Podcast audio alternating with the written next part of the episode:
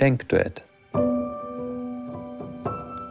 Der Philosophie-Talk, bei dem Mitdenken erwünscht ist. Hallo, liebe Freundinnen und Freunde der Philosophie. Mein Name ist Ines Maria Eckermann und ich darf Sie und euch herzlich zum Denkduett begrüßen. Heute beschäftigen wir uns mit einem, wie ich finde, ebenso spannenden wie aktuellen Thema, der kulturellen Aneignung. Mein heutiger Sparingspartner und Mitdenker ist Krisha Kops. Hallo Krisha. Hi Ines. Krisha, in den letzten Monaten und Jahren wurde die Diskussion um die kulturelle Aneignung immer lauter, hatte ich den Eindruck. Für alle, denen das Thema vielleicht noch nicht so oft begegnet ist, was ist denn kulturelle Aneignung überhaupt? Was kulturelle Aneignung ist, ich würde mir da ganz kurz, wenn es dir genehm ist, eine Definition klauen. Und zwar aus einem Buch, das ich als Vorbereitung gelesen habe. Das ist von einem Philosophen namens Lars Diestelhorst. Der hat ein Buch geschrieben, der die Debatte sehr gut zusammenfasst, wenn auch aus eher linkspolitischer Ecke. Dieses Buch heißt Kulturelle Aneignung. Und gleich zu Beginn dieses Buches steht eine Definition, die, ich, die man eigentlich, wie ich denke, gut verwenden kann. Da steht, als kulturelle Aneignung wird gemeinhin ein Vorgang verstanden, bei dem Menschen aus einer dominanten Kultur sich, ohne die Haltung der Betroffenen dazu zu beachten, Kulturelemente aus einer diskriminierten oder unterdrückten Kultur aneignen, wodurch deren Bedeutung verschoben oder verflacht wird. Ist das gut? Kannst du mit der Definition was anfangen? Sagt dir das was? Ich glaube schon, nur vielleicht kannst du nochmal verdeutlichen, was denn eine dominante Kultur überhaupt ist. Also als Prämisse der ganzen Diskussion ist normalerweise, und ohne das würde die Argumentation nicht funktionieren, ist, dass es ein Machtgeflecht, ein, ein, ein Machtverhältnis zwischen verschiedenen Kulturen gibt. Also wir müssten eigentlich auch nochmal, aber das stelle ich jetzt ganz kurz zur Seite, auch darüber reden, ob es überhaupt sowas wie eine Kultur an sich gibt, weil das ist auch eine Prämisse, eine Voraussetzung.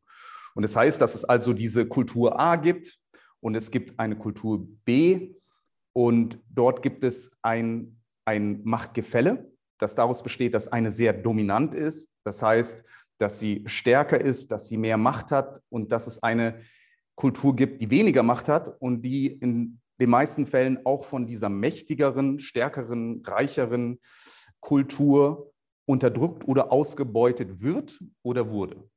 So in etwa. Dann lass uns das auch direkt mal an einem Beispiel ein bisschen deutlicher machen. Also so in den letzten, ich würde sagen, zehn Jahren, wenn man einmal durch die Innenstadt läuft, dann kommt man an zehn verschiedenen Yoga-Studios vorbei und es ist egal, ob man da auf Sylt ist oder in Wanne Eickel. Überall sind Yogamatten, überall riecht es nach Räucherstäbchen. Wird da aus einer antiken indischen Philosophie, wird das zur kulturellen Aneignung? Ich finde es sehr gut, dass Sie das Beispiel nehmen. Wir hatten ja davor ein Vorgespräch und da ich weiß, dass du auch selbst äh, Yogalehrerin bist und ich mich philosophisch in der Vergangenheit damit beschäftigt habe. Nicht nur nicht sehr physisch, da, so leider bin ich nicht so beweglich, aber zumindest theoretisch. Und ich kann dir die Frage nicht ganz pauschal mit einem Ja oder Nein beantworten, aber ich finde es ein hervorragendes Beispiel, weil wir können jetzt vielleicht mal uns langsam herantasten und diese Definition benutzen. Also, wir müssten zuerst einmal sagen, es gibt da eine Kultur. Und das wäre jetzt die indische. Ne? Da könnte man ja auch erstmal streiten, gibt es die indische Kultur? Aber wir setzen mal als Prämisse jetzt voraus, es gibt also eine indische Kultur und die hat ein kulturelles Artefakt. Und in diesem Fall wäre das Yoga. Ne? Das würde zumindest die Vertreterin oder der Vertreter der kulturellen Aneignung argumentieren. Und dieses Artefakt dieses kulturelle Artefakt oder ähm, diese kulturelle Eigenheit, äh, diese kulturelle Praxis wird dann von einer dominanteren Kultur, und in diesem Fall werden wahrscheinlich Kulturen genannt, die äh, eine koloniale Vergangenheit haben. Das heißt die britische oder eine deutsche oder was auch immer. Und diese bedient sich diesem kulturellen Artefakt oder dieser kulturellen Praxis, übernimmt sie in ihre eigene Kultur praktiziert sie und verschiebt dabei die Bedeutungen.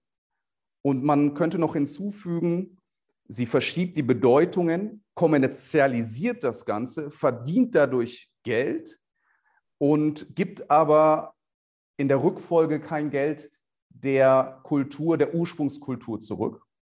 Und zudem könnte man das jetzt noch ein bisschen auf die Spitze treiben, werden dabei Stereotypen geschaffen von dieser Ursprungskultur. Und das jetzt mal auf Yoga nochmal bezogen, würde das heißen, ja, jetzt praktizieren Leute, viele Menschen in westlicheren Ländern Yoga und sie verschieben aber die Bedeutung. Vielleicht verliert sich das Spirituelle oder das Spirituelle wird was Pseudospirituelles. Es geht eigentlich viel mehr um die Körperästhetik und es wird sehr viel Geld gemacht. Tatsächlich ist es mit Yoga 80 Milliarden Euro Umsatz, die, äh, Entschuldigung, Dollar, die gemacht werden pro Jahr. Und dabei entsteht vielleicht auch ein schlechter oder überhaupt ein Stereotyp. Und gleichzeitig ähm, bekommt eben, wie gesagt, ich wiederhole mich nochmal, die Ursprungskultur davon nicht ab. Und jetzt müsste man abwägen, ist das der Fall oder ist das nicht der Fall? Was, es würde mich ja erstmal interessieren als Yogalehrerin, weil du vielleicht noch näher dem Thema dran bist als ich. Was sagst du denn dazu? Betreibst du kulturelle Aneignung in dem Fall? Ich würde behaupten, dass das wirklich eine Frage ist, in welcher Kultur man das macht. Also ich habe ja den direkten Vergleich, dass ich meine erste Ausbildung habe ich in Nepal gemacht. Da war das sehr philosophielastig und da haben wir auch wahnsinnig viel Anatomie gemacht und ganz viele Hintergründe. Und in Deutschland ist das aus meiner Sicht, da habe ich dann noch eine zweite Ausbildung gemacht, ähm, da ist es halt Sport. Und da geht es auch, also da, ich habe kein einziges bisschen Philosophie gelernt in Deutschland. Das fand ich wirklich erstaunlich, dass es da wirklich nur darum ging, dass ich irgendwie meinen Fuß schön hinter den Kopf kriege, aber nicht, was das mit mir geistig macht. Und das fand ich wirklich ein bisschen schade, so im direkten Vergleich. Und das sieht man auch in vielen Yoga-Studios aus meiner Sicht, dass da wirklich nicht im Vordergrund steht, wie man zu sich und der Welt steht, sondern eher, dass man sich besonders schön verrenken kann. Also es gibt garantiert da auch Unterschiede zwischen den verschiedenen Studios. Aber aus meiner Sicht geht der Trend da tatsächlich eher in die Richtung, dass das mehr ein Sport ist, als dass das wirklich irgendwie mit einer Geisteshaltung zu tun hat. Jetzt möchte ich dir mal vielleicht ganz schnell zur Seite eilen und für dich, gegen dich argumentieren. Nur das könnte man vielleicht machen als jemand, der gegen die Theorie der kulturellen Aneignung argumentiert. Und zwar würde ich sagen, okay, aber wer sagt denn überhaupt, was dieses Yoga ist? Wer ist denn die Repräsentantin oder der Repräsentant der Kultur? Ich meine, das, sagen wir mal, Indien ist ein Land mit über 1,3 Milliarden Menschen. Heißt das jetzt, wenn zehn Leute aus der indischen Kultur sagen, das ist Aneignung, dann ist es tatsächlich auch Aneignung? Oder gibt es da jemanden, der dafür ausgewählt wird und diese Kultur repräsentiert? Oder ist es vielleicht eine Mehrheitsdemokratie und es müssen 51 Prozent sein, die dafür entscheiden? Ich, also, was würdest du sagen? Ab wann darf denn überhaupt jemand sei, sagen, dass das kulturelle Aneignung ist? Also ich glaube, in dem Fall ist das ja etwa wie bei jeder anderen Buchreligion auch, dass man sagt, man hat halt ein Buch, auf das das Ganze zurückgeht. Das wäre dann in dem Fall die Yoga Sutra von Patanjali. Und da kann man ja schon sagen, darauf bezieht sich das und das ist eigentlich ein philosophisches Grundwerk. Deshalb glaube ich, kann man beim Yoga schon das eingrenzen und sagen, das ist die Kultur, das ist der Kern der ganzen Geschichte.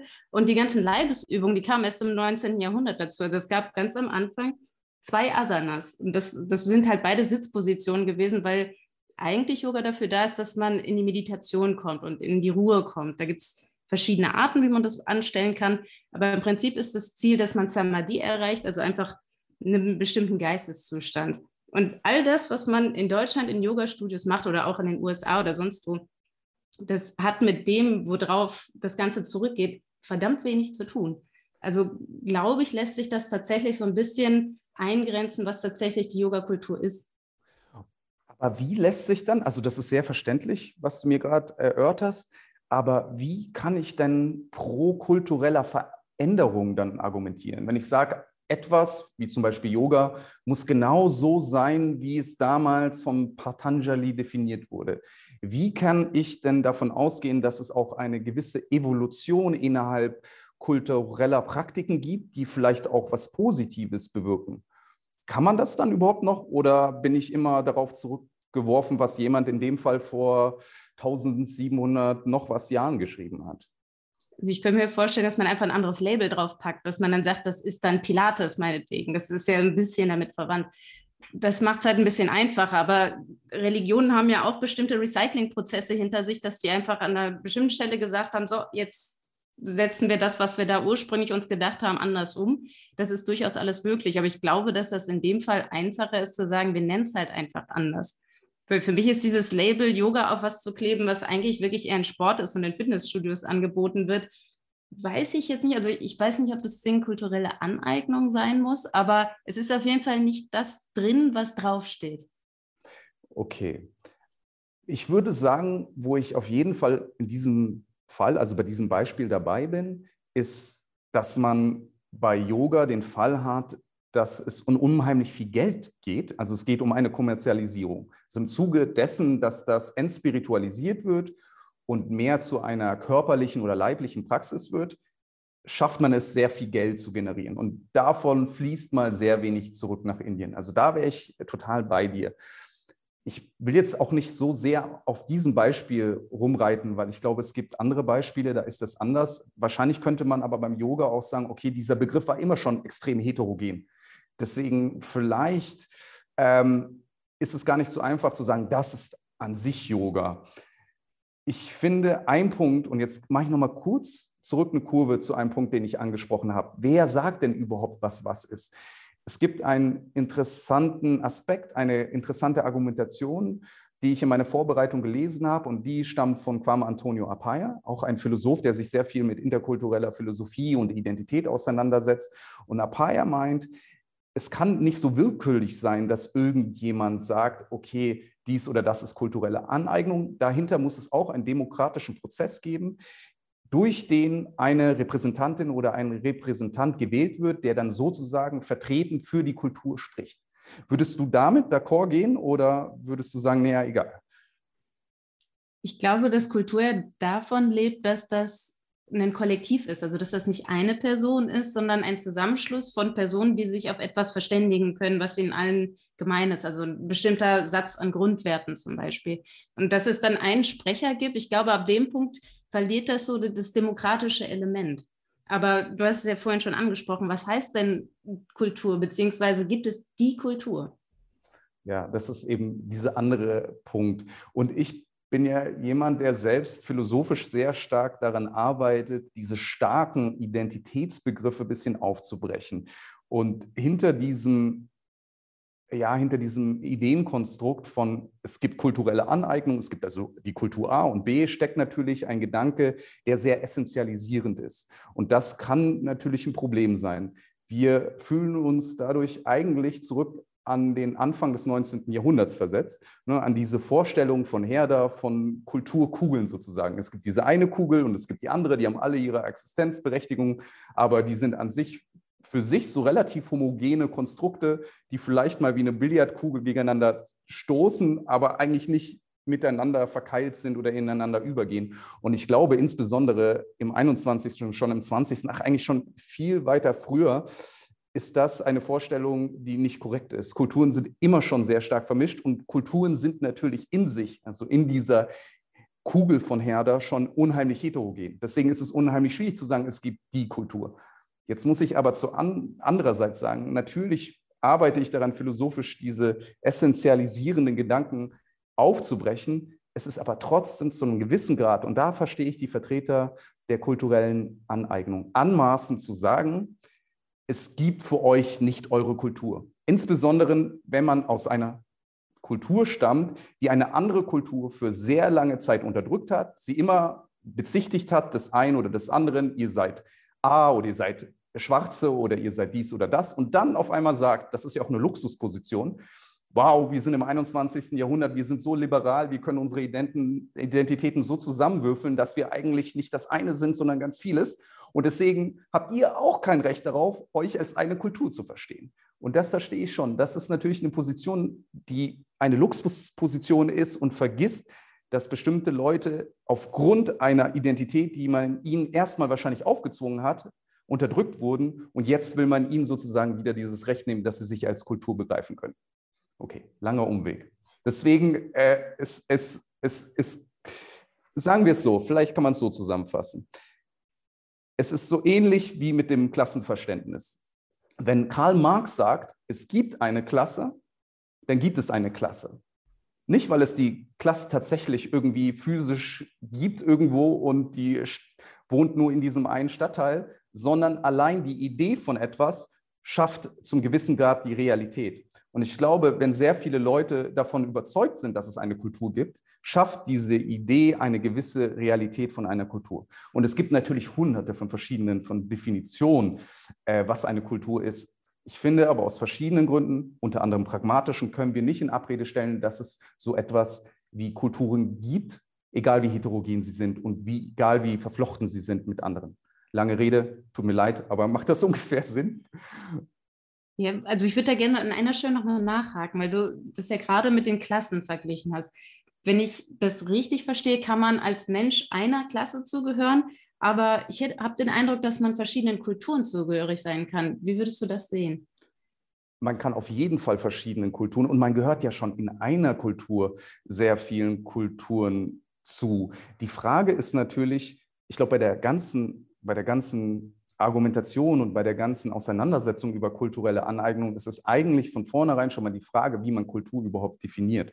Und wenn man Kultur als etwas sehr Heterogenes definiert, ich glaube auch so, wie du das vielleicht meinst, dass man vielen verschiedenen Kulturen angehört, so dass am Ende eigentlich viel mehr das Individuum im Vordergrund steht, anstatt diese eine Kultur. Und das ist, glaube ich, meistens das, was bei dieser Diskussion ins Hintertreffen gelangt, dass das Individuum nicht mehr gesehen wird, sondern nur die Kultur. Also ich habe dann auch gar keine Wahl. Ich komme, äh, wurde in Deutschland geboren, so jetzt bin ich der Deutsche. Ja? Ich bin nicht das Individuum, das das und das und das und das hat.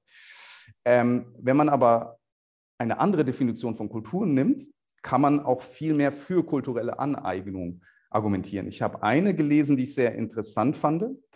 Ähm, und dieser Philosoph sagte, kulturelle Aneignung, also Kultur hat viel etwas mit einem Intimverhältnis zwischen den Menschen in dieser Kultur zu tun. Das kann man sich ungefähr so vorstellen wie in einer Liebesbeziehung. Wenn ich Christoph einen Liebesbrief schreibe, ähm, dann ist das ein Austausch von Intimität. Wenn jetzt jemand kommt und diesen Liebesbrief mir nimmt und ihn laut vorliest, dann ist dieses Intimverhältnis gestört. Und so in etwa definiert der Philosoph dann Kultur. Es ist also ein Intimverhältnis und die Artefakte und die kulturellen Praxen, die wir in dieser Kultur haben und miteinander teilen, schaffen eine Intimität, die uns Sicherheit gibt, die uns Kommunikation gibt, die uns Geschichte gibt, die uns Identität gibt und so weiter und so fort. Und wenn jemand von außen kommt und sich dieser Praxis oder dieses Artefakts bedient, dann wird uns etwas sehr Wichtiges und Elementares genommen. Das wäre dann wiederum eine Definition, die uns durchaus helfen würde, pro kulturelle Aneignung zu argumentieren. Obwohl, wenn ich dich richtig verstehe, wäre man da ja auch ganz schnell dabei, dass man in dieser ganzen Raub- und Beutekunstgeschichte ist, weil da wird ja auch etwas genommen, ohne dass man den Kontext mitnimmt. Also wie stehst du dazu? Ich muss dir ehrlich sagen, ich war dieser ganzen Diskussion etwas gewahr, aber nicht so sehr, wie es natürlich in den letzten Jahren dann auch in den Medien behandelt wurde. Und man muss sich schon klar machen, um was es geht. Es geht darum, dass vor über 100 Jahren, also 1914, waren noch 85 Prozent der gesamten Welt ja, eigentlich unter einer kolonialen Herrschaft, unter westlicherer Herrschaft. So, und aus dieser Zeit hat man über zwei Millionen, also auch die Deutschen, über zwei Millionen Kulturgegenstände sich, ich benutze mal jetzt das Wort, angeeignet, natürlich ohne der gebenden Kultur oder der Ursprungskultur irgendetwas dafür zu geben. Und das heißt, 75 Prozent und in manchen Hochrechnungen sind es auch 90 Prozent der ganzen afrikanischen Kunst ist nicht in Afrika, sondern in anderen Ländern. Das heißt, Afrika hat in dem Fall noch 3000 Objekte, die auch fragwürdigen, fragwürdigen Wert haben. Und Jetzt kann man sich natürlich die Frage stellen, also genau diese Definition darauf applizieren, stimmt das jetzt, dass das kulturelle Aneignung ist? Zunächst einmal wurde etwas entnommen aus einem Machtgeflecht heraus, also gibt es eine dominante Kultur. Man könnte das natürlich schon argumentieren, wenn man sagt, ja, man geht zurück in die Geschichte, Deutsch-Ostafrika äh, oder äh, Deutsch-Südwestafrika. Ähm, es gab dort Genozide, die ja seit letztem Jahr dann auch anerkannt sind, äh, in Hochrechnungen in Deutsch Ostafrika bis zu 300.000 Menschen, die umgebracht wurden. Diese Artefakte wurden genommen, ähm, widerrechtlich. Es gibt auch Repräsentanten, die sich dagegen äußern. Und ja, also in dem Fall könnte man schon derart argumentieren. Und ich glaube, das ist der Prozess, der gerade auch vonstatten läuft. Nicht? Äh, wie stehst du denn dazu, würde mich interessieren. Ich bin da noch gar nicht so entschieden. Also ich war kürzlich äh, auch in einer Ausstellung in Berlin, wo es eben genau darum ging. Und da gab es auch Stimmen von den äh, Bevölkerungsgruppen, denen quasi oder deren Vorfahren äh, Kunst gestohlen wurde, wenn man das so sagen möchte. Und da waren einige Stimmen bei, die gesagt haben, ja, das ist gut, dass diese Kunstwerke in anderen Ländern sind, weil die hätten zum Beispiel den Krieg gar nicht überstanden. Und das fand ich einen interessanten Blick auf die Sache, dass es tatsächlich jetzige Generationen gibt, die daran was Positives sehen, was ich jetzt so aus der Sicht der vielleicht dominanten Kultur gar nicht gedacht hätte. Generell glaube ich aber, also wenn die Kultur, die das Ganze hervorgebracht hat, einen, einen berechtigten Anspruch darauf erhebt, kann man ja schon davon ausgehen, dass die Kunst dieser Gruppe auch gehört, weil die hat es hervorgebracht. Also es ist ja im Prinzip nichts anderes als ein Urheberrecht. Ich finde es einen guten Punkt. Es gibt bestimmt Ausnahmen, bestimmte Situationen, in denen du oder die Person dann recht hat und sagt, okay, es ist besser dort aufgehoben. Ich kann mir aber auch nicht vorstellen, dass das für 85 Prozent der Artefakte gilt. Das ist so das eine. Das andere ist natürlich auch, es muss ja nicht um Aneignung gehen. Also der Begriff Aneignung müsste man vielleicht noch ein bisschen klären. Der ist ja auch schon sehr ambivalent. Also einerseits ist Aneignung im Pädagogischen etwas, was ich lerne. Dann ist er im Juristischen, kann etwas bedeuten, ein Sach oder ein Tier, das ich, äh, das besitzlos ist, das ich mir dann aneigne. Und dann gibt es natürlich auch Gegenstände oder Dinge, die die schon einen anderen Eigentümer haben und die ich mir dann widerrechtlich aneigne sozusagen. Das steckt alles in dem Begriff drin. Und meistens wird er in der Debatte natürlich als negativer Begriff benutzt. Wir können jetzt auch ein anderes Wort verwenden, äh, zum Beispiel wie Übernahme oder was auch immer. Und es gibt natürlich auch Fälle, und die muss man differenzieren oder muss vielleicht auch eine Trennlinie finden, wo die Übernahme von Artefakten äh, von einer bestimmten Praxis natürlich auch was Positives ist, weil es so überhaupt zu kulturellen Austausch kommt. Das heißt, wenn wir viel zu brachial sind und viel zu eng in unserer Identitätsziehung, dann äh, kommt es ja zu überhaupt keinem Austausch mehr. Und dieser Austausch findet ja praktisch tagtäglich und überall statt. Und deswegen kann man durchaus sagen, es macht auch Sinn, dass bestimmte Artefakte in bestimmten Museen sind. Aber ich glaube, das ist ein Punkt, den die Vertreter der kulturellen Aneignung dann auch immer an dieser Stelle betonen. Es geht darum, dass es ein Austausch auf Augenhöhe ist. Und wenn ich natürlich, während ich eine bestimmte Bevölkerungsgruppe entweder vernichte oder unterdrücke und ihnen dann unter Gewalt und ohne Zustimmung, Zustimmung diese Artefakte entnehme, dann hat das nichts mit einem kulturellen Austausch auf Augenhöhe zu tun. Deswegen, und es gibt ja jetzt, würde ich sagen, auch sehr viele Möglichkeiten, dort noch gute Lösungen zu finden, weil man ist bestimmt auch daran interessiert, dass die Artefakte, dass die Kunstgegenstände nicht nur dort sind, sondern auch in anderen Ländern. Aber dann gibt es sehr viele Möglichkeiten. Vielleicht beteiligt man andere Länder an den Einnahmen, vielleicht gibt es Austausche, vielleicht werden auch bestimmte äh, Objekte entliehen oder man gibt bestimmte Objekte zurück, weil es ist natürlich sehr schwierig, auch für die Länder, die Ursprungsländer, sage ich mal, oder Ursprungskulturen, eine bestimmte kulturelle Identität äh, zu generieren, wenn sie diese kulturellen Artefakte gar nicht haben. Oder eine bestimmte kulturelle, geschichtliche Aufarbeitung zu leisten, wenn sie diese Objekte nicht haben. Wo liegt denn dann für dich konkret der Unterschied darin in Aneignung, die zu mehr Vielfalt führt? Also ist es in Ordnung, ein Yoga-Studio aufzumachen und quasi Ideen zu stehlen, die aus einer anderen Kultur kommen? Und wo ist der Unterschied dazu? Ich klaue wirklich aktiv ein Kulturgut. Ja, okay. Ich habe mir ganz äh, strebehaft eine Liste aufgeschrieben mit neun verschiedenen Punkten. Und ich glaube, diese Liste, Liste hilft mir dabei, herauszufinden, ob es sich bei dem einen Akt oder diesem einen Objekt um kulturelle Aneignung handelt oder nicht. Und zwar, für mich gehe ich dann so vor, ich schaue, wie viele Punkte darauf äh, dazu treffen auf den Sachverhalt. Und wenn das nur zwei, drei, vier Punkte sind, dann sage ich, okay. Wenn es aber wirklich alle neun Punkte sind, dann denke ich mir, okay, na, hier könnte es vielleicht schon wirklich so etwas wie kulturelle Aneignung sein. Ne? Ich lese sie mal vor.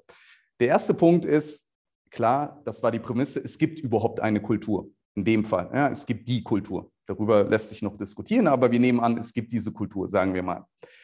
Und das Objekt oder der Sachverhalt, die Praxis entstammt auch dieser Kultur. Na, man könnte ja vielleicht jetzt sagen, dieses moderne Yoga ist sowieso schon entstanden durch westlichen und östlichen Einfluss. Deswegen kann ich gar nicht sagen, dass es nur indisch ist. Aber nehmen wir mal an, das Objekt ist klar zu verorten in dieser Ursprungskultur. Das wäre der zweite Punkt. Der dritte Punkt ist, das habe ich mal mitgenommen, es gibt ernannte Repräsentanten oder es gibt Personen, die sich überhaupt dagegen äußern. Ich glaube, auch im Fall Yoga zum Beispiel ist es sehr interessant, dass sehr viele Vertreter aus Indien, nicht alle, aber es gibt sehr viele, die das befürworten, inwieweit sich Yoga verbreitet hat, auch auf die Art und Weise, wie sie hierzulande praktiziert wird.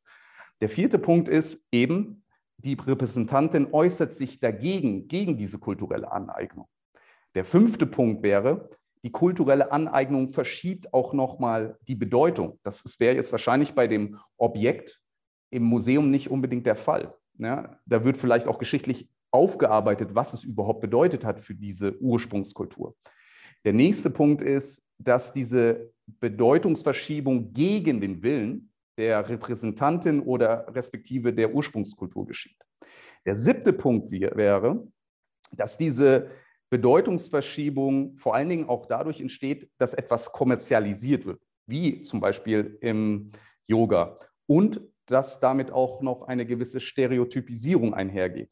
Zum Beispiel, wenn ich mir jetzt Dreadlocks mache und sage, so sehen alle Jamaikaner aus und die kiffen ja nur den ganzen Tag. Ja?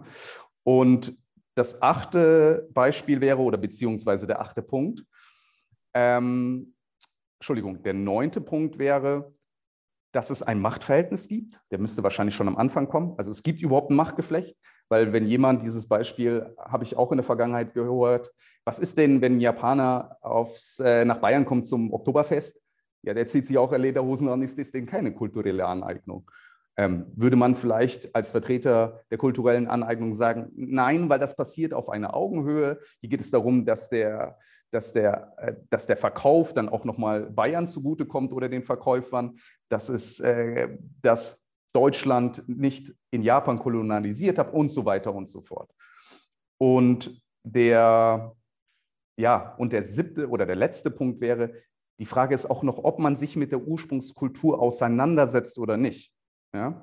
Man kann das auch auf eine Art und Weise machen, in der man die Ursprungskultur wertschätzt, sich mit ihr auseinandersetzt, eben wie du das gesagt hast, du hast dich mit Yoga dann auf eine bestimmte Art und Weise auseinandergesetzt, oder ob man das nicht tut. Ja?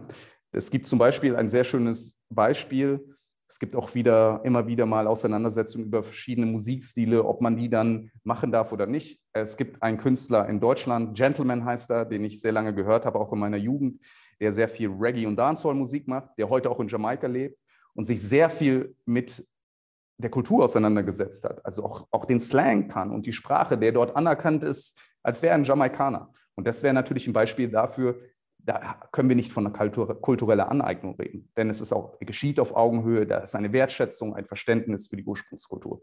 So, das ist jetzt mein Katalog und jetzt kann man jedes Beispiel durchgehen und ich glaube, wenn vielleicht alle neun Punkte zutreffen, dann hat man es eher mit kultureller Aneignung zu tun. Und wenn dann drei, vier Punkte nur ähm, angeklickt werden beziehungsweise angehakt werden, da glaube ich, äh, müssen wir das nicht so eng sehen. Oder wie findest du meinen kleinen Katalog? Finde den sehr überzeugend. Also damit hat man ja wirklich etwas an der Hand, wo man dann schauen kann, passt das oder eben nicht. Und ich glaube, aktuell sind da viele Menschen sehr verunsichert. Gerade so in Zeiten der Cancel Culture ist man ja sehr versucht zu sagen, oh, das ist kulturelle Aneignung. Dann werden alle direkt ganz hellhörig und überlegen sich, ob das überhaupt in Ordnung ist, was sie da gerade machen. Und ich habe ein bisschen die Befürchtung, dass das eben doch gegen die kulturelle Vielfalt gehen könnte, wenn man da eben nicht genau weiß, wann ist es kulturelle Aneignung, wann nicht. Und von daher finde ich das ziemlich gut, wenn man wirklich abhaken kann, passt das, passt das nicht, ist es wertschätzend, ist es nicht wertschätzend. Und dann kann man da, glaube ich, einen ganz guten Weg finden. Ich meine, das vereinfacht natürlich die Sache. Es ist natürlich, der, der Sachverhalt ist komplexer, aber ich glaube, vielleicht ist das eine ganz gute Hilfestellung. Und wir haben natürlich jetzt auch noch nicht, äh, oder wir haben jetzt noch nicht abgestimmt und sind noch nicht einer Meinung, wann beginnt das jetzt, ab Punkt 7 oder 8. Ich glaube, äh, es geht bei dieser Debatte auch darum, wie sensibel wir geworden sind. Und es gab ein, ja, was heißt, doch ein gutes Buch äh, von der Philosophin äh, Flasspöhler, die sich genau mit dem Thema auseinandergesetzt hat. Und da geht es nicht nur um, ja, um Identitätsfragen, sondern das lässt sich sehr gut auch auf diese Frage der kulturellen Aneignung applizieren. Und zwar wie sensibel sind wir eigentlich? Halten wir es denn nicht auch manchmal aus, dass äh, etwas von meiner Kultur übernommen wird? Vielleicht auch nicht mehr ganz so, wie ich möchte. Ne? Weil dieser Sensibilisierungsprozess, der in den letzten Jahrhunderten vonstatten gelaufen ist, hat natürlich einen sehr guten Aspekt. Und zwar, dass ich empathisch bin und mich einfühlen kann, aber gleichzeitig fühle ich mich ständig nur auf die Füße getreten. Ja? Und das ist natürlich auch eine Debatte, die man gleichzeitig führen müsste. Und vielleicht können wir das im Anschluss machen. Ähm, jetzt haben wir leider nicht mehr so viel Zeit. Ähm, es gibt natürlich noch sehr viele Fragen, äh, die offen sind. Oder? Ines, äh, wollen wir langsam einen Schlussstrich ziehen? Ich fand, wir haben jetzt schon, ja, wir haben schon sehr viel geredet und gesagt, aber ähm, wir sind noch nicht am Ende.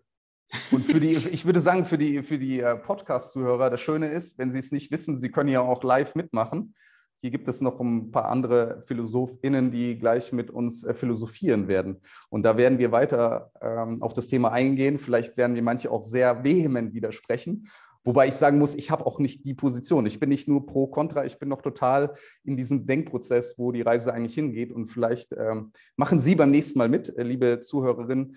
Ähm, wir werden auf jeden Fall jetzt weiter philosophieren. Jetzt habe ich dir aber das Schlusswort genommen. Ines, das sollst ja du machen, sorry ja, im Prinzip bleibt mir auch nur dir zu danken für dieses nette Gespräch und die Runde dazu einzuladen, dass wir jetzt in die Diskussion kommen.